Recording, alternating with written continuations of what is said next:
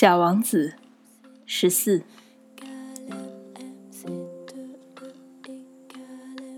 第五颗行星非常奇怪，是这些小行星中最小的一颗。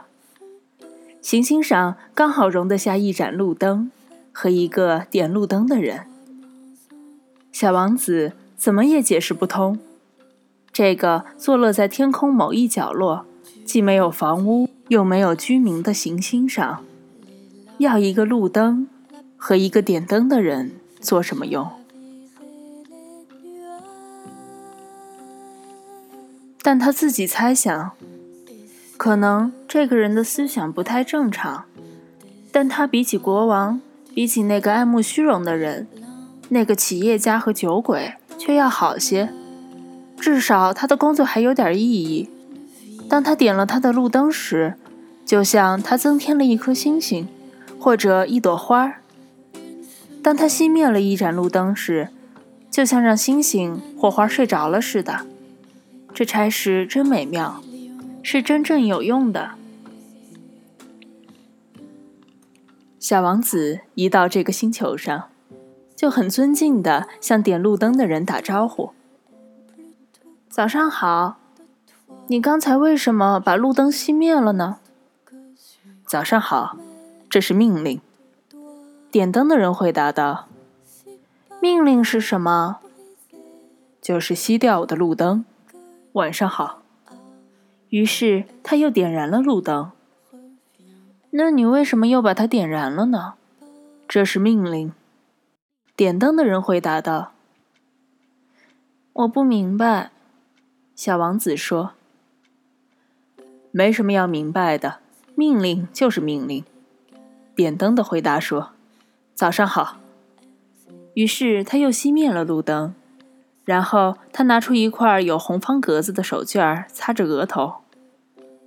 我干的是一种很可怕的职业，以前还说得过去，早上熄灯，晚上点灯，剩下时间白天我就休息，晚上我就睡觉。那么。后来改变命令了是吗？点灯的人说：“命令没有改，惨就惨在这里。这颗星星一年比一年转得快，而命令却没有改。结果呢？”小王子问。“结果现在每一分钟转一圈儿，我连一秒钟的休息时间都没有了。每分钟我都要点一次灯，熄一次灯。真有趣。”你这儿每天只有一分钟长，一点趣味都没有。点灯的人说：“我们俩在一块说话的时间就已经有一个月了。”一个月？对，三十分钟，三十天。晚上好。于是他又点燃了路灯。小王子瞅着他，他喜欢这个点灯的人如此遵守命令。这时，他想起了自己从前挪动椅子寻找日落的事。他很想帮助他的这位朋友。告诉你，我知道有一种办法可以让你休息。你要什么时候休息都可以。我老是想休息。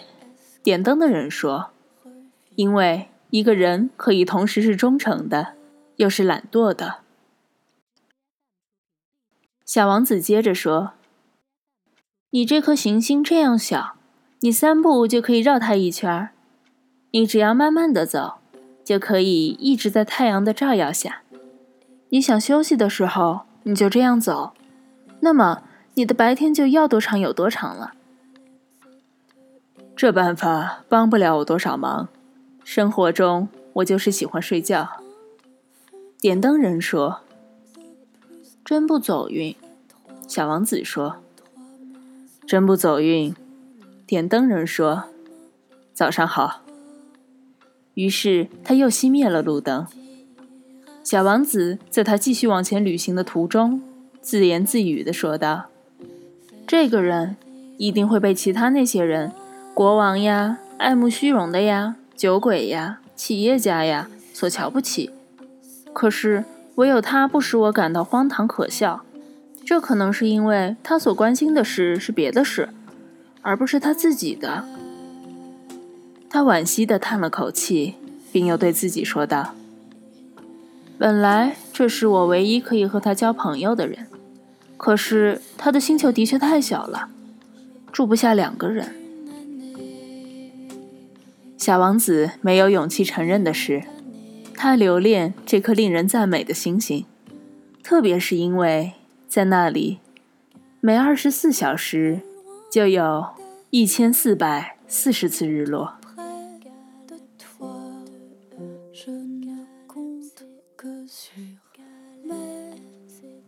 更多资讯，欢迎订阅荔枝 FM 九幺七零三六，或关注微信公众号“灵性 Clara”。我是灵性。